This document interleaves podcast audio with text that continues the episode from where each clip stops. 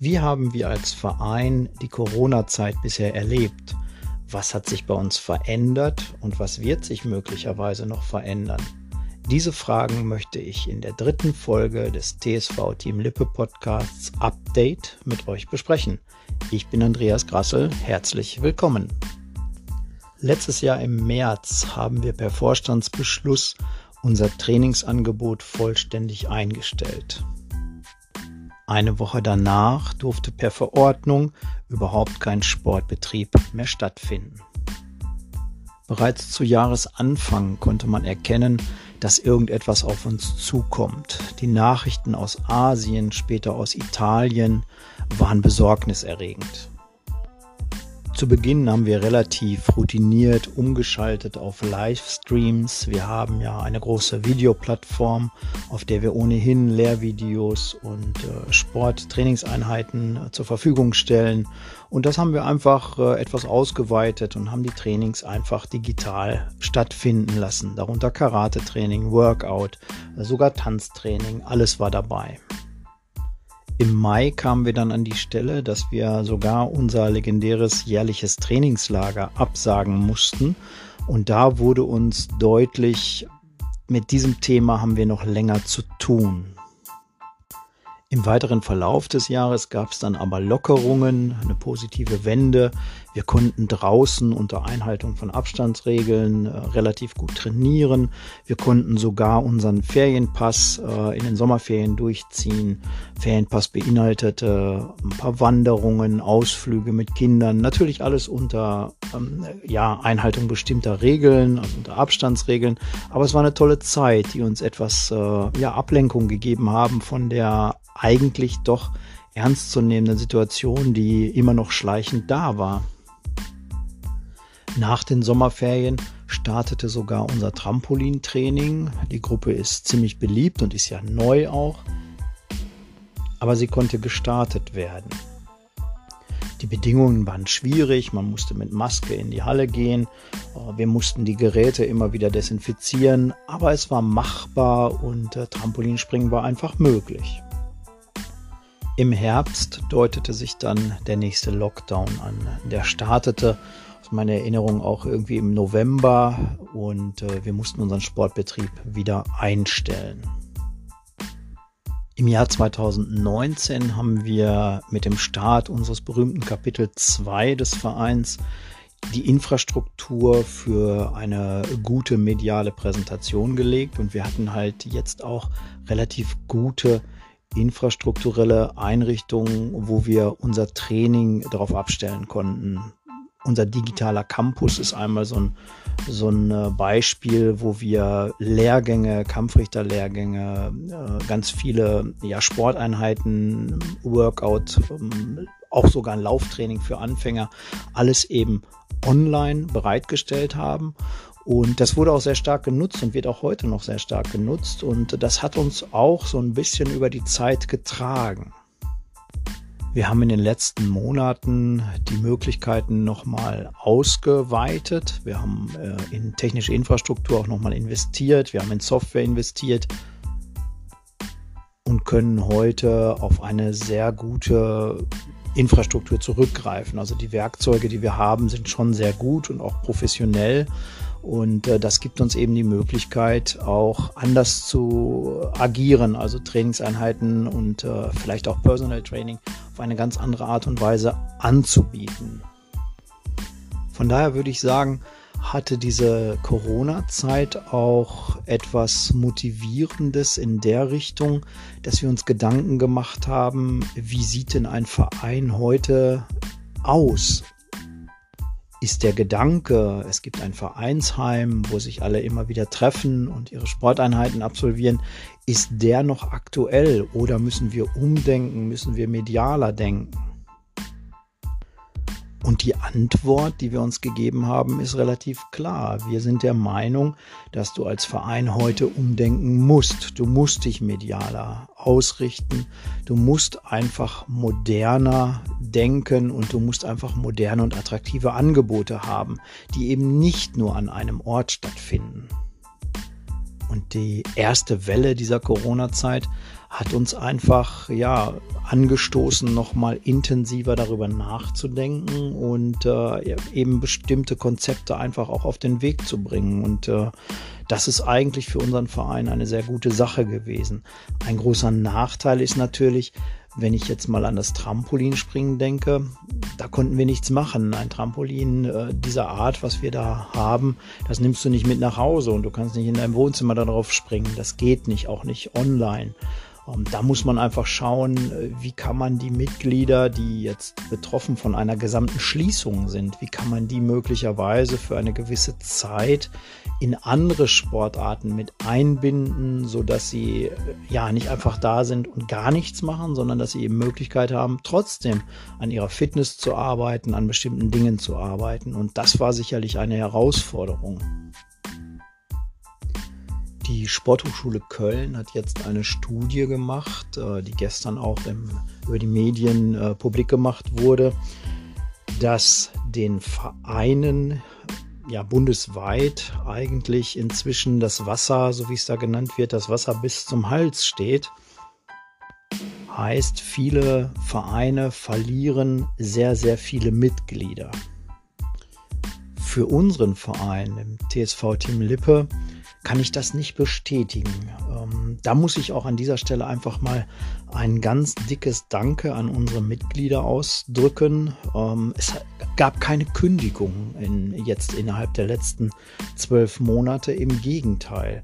Wir haben äh, Zugänge gehabt, das heißt, unsere Mitgliedschaft ist gestiegen und da sind wir sehr stolz drauf. Und wir führen das auch darauf zurück, dass wir einmal A sehr gute Mitglieder haben, die nicht äh, ja nur an sich denken und sofort sagen, naja, jetzt kann ich keinen Sport mehr machen, dann kündige ich mal, sondern die auch äh, sich als Teil des Vereins fühlen und auch äh, verstehen, dass ein Mitgliedsbeitrag natürlich wichtig ist, um diese ganzen Angebote aufrechtzuerhalten. Und äh, ich glaube, dass uns das einerseits die tolle Mitgliedschaft, die wir haben und äh, andererseits auch die attraktiven Angebote, die wir immer haben, dass auch immer Bewegung drin war, dass uns das über diese Zeit geholfen hat und am Ende auch dazu geführt hat, dass unsere Mitglied Mitgliederzahl deutlich gestiegen ist.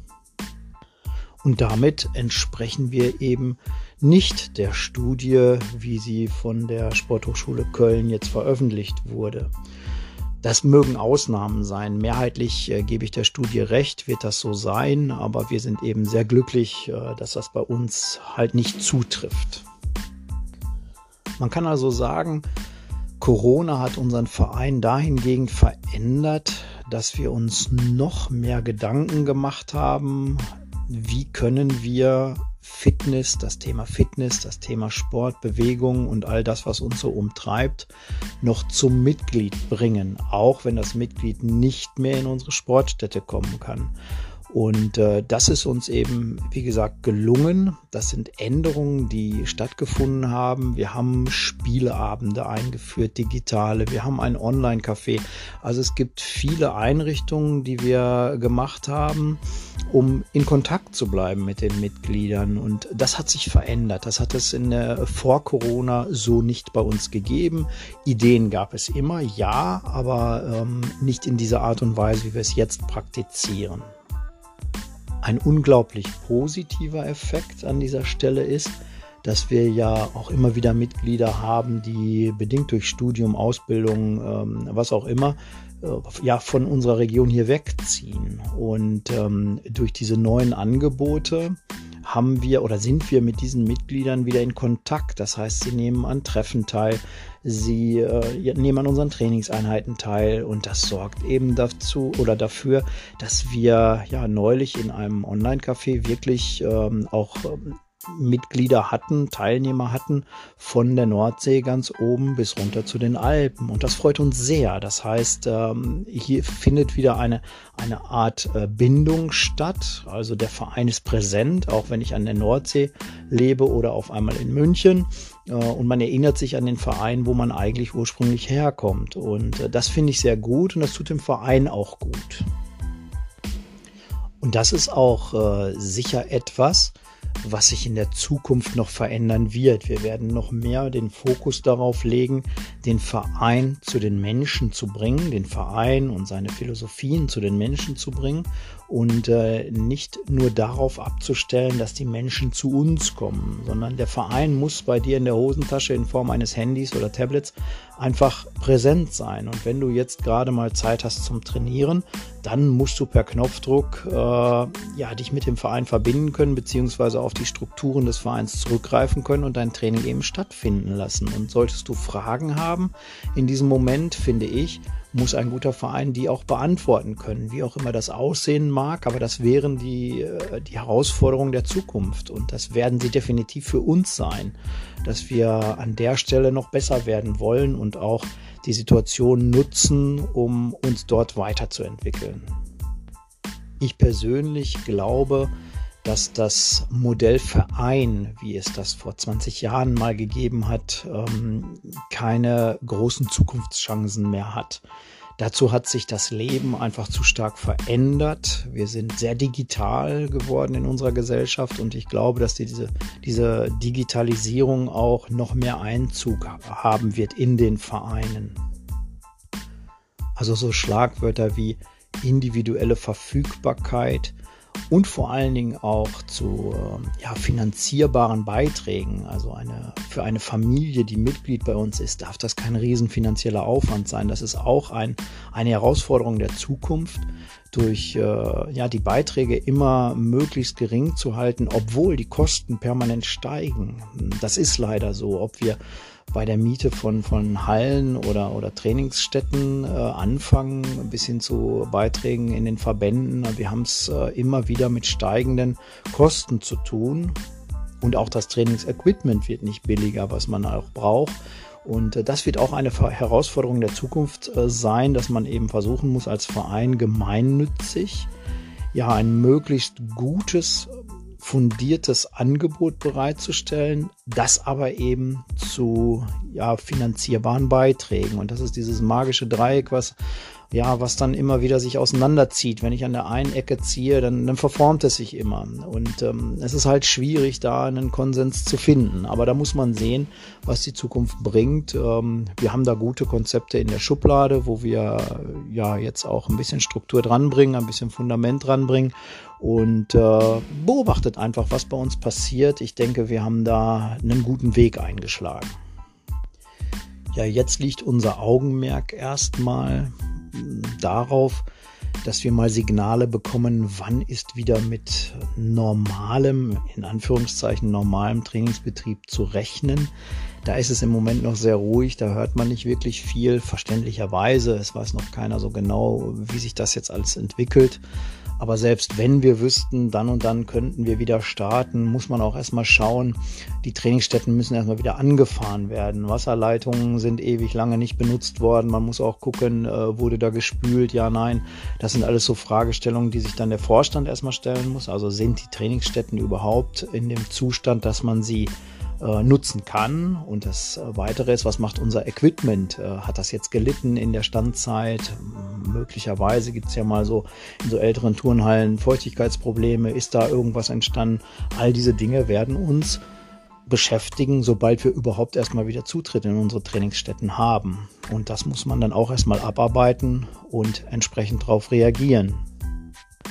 Ja, und dann heißt es für uns wieder, neue Werbung machen. Also wir hatten vor Corona, im, im letzten Jahr, hatten wir Flyer drucken lassen, groß angelegt. Äh, die sind natürlich alle wieder, die Wirkung, die ist verflogen und wir müssen unsere Gruppen wieder neu bewerben, wieder in die, in die Köpfe der Menschen bringen, dass es uns gibt. Das gehört sicherlich dazu. Das machen wir dank Kapitel 2, aber auf vielen Kanälen. Wir sind da medial sehr gut aufgestellt. Wenn ich alleine an unsere Videoplattform denke, die wir haben, da haben äh, manche Videos mehr als 36.000 Aufrufe. Da sind wir unglaublich stolz drauf ähm, als Verein, der hier im ländlichen Bereich äh, niedergelassen ist, dass wir eine solche äh, ja, Reichweite haben. 36.000 Leute schauen sich unsere Trainingsvideos an. Das ist, das ist schon was.